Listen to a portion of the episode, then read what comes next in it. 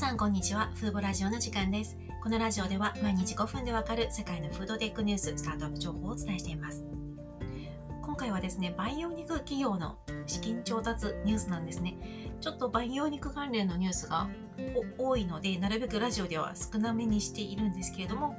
今回は培養肉企業のニュースをお伝えします。この会社はカナダで培養肉開発に必要な成長因子を低コストで開発する会社なんですね。このほどシードラウンドで220万ドルですので約2億3000万円の資金調達に成功しました。この会社に投資している会社の中にはですね Y コンビネーターがいるんですね。Y コンビネーターとはあのカリフォルニアを拠点とする有名なアクセラレーターでこの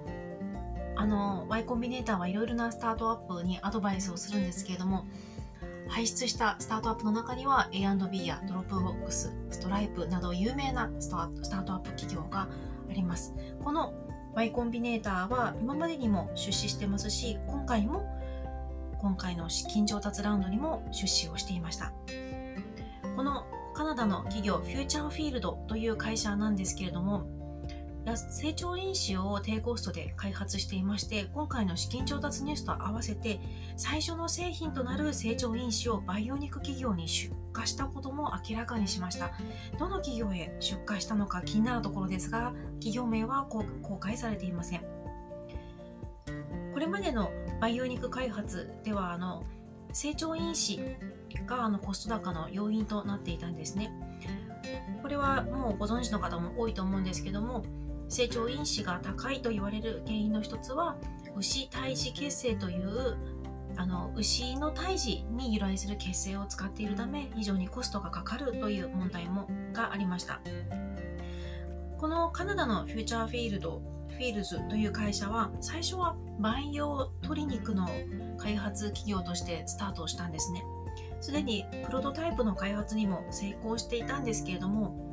培養肉を大衆化させるためにはどうしてもコストダウンを実現しなければいけないと思ったようです。そこで培養肉を開発するプレイヤーではなくて培養肉全体のコストダウンに貢献できるような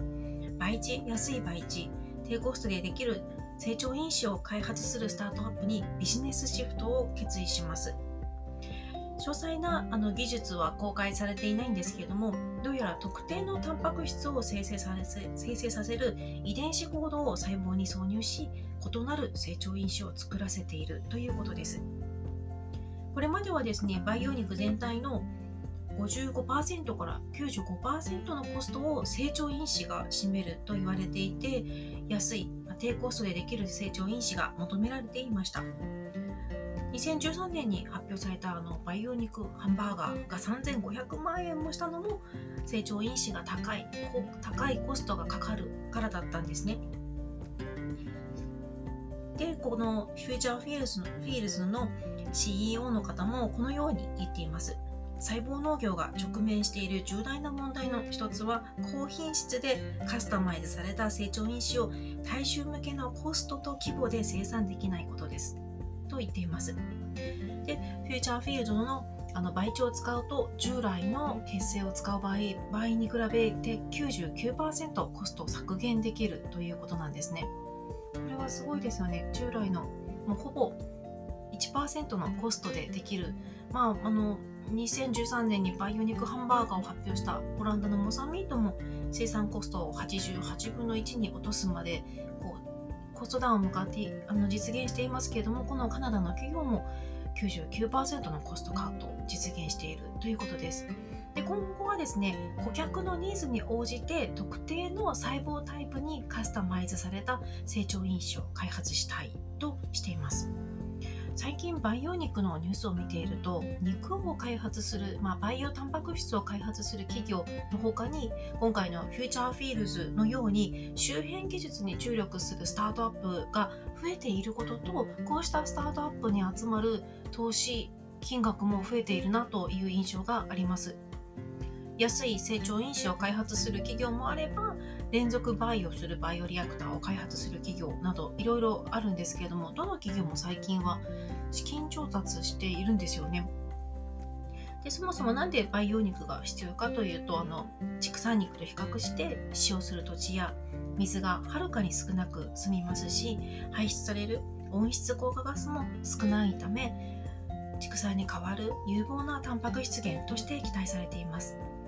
最近いつ培養肉があの大衆化するのか大量生産ができてコストダウンするのかといったいろいろなレポートが出ていますけどもその中には今後5年以内に動物肉と同等価格になるだろうというレポートですとか2030年にコストダウンできるだろうといったいろいろな見方はあるんですけども大体10年以内には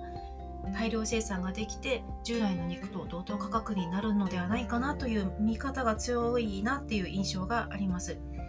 まあ、こうした予想が出てくる背景には今回のカナダのフューチャーフィールズのように培養肉開発のハードルをハードルとなっていた、まあ、問題を解決できるような技術開発に取り組む企業が増えていることも関係していると思います。こういった安い成長因子が広まることで培養肉の普及速度がもう比例ではなくて指数関数的に加速していくんじゃないかなと見ています。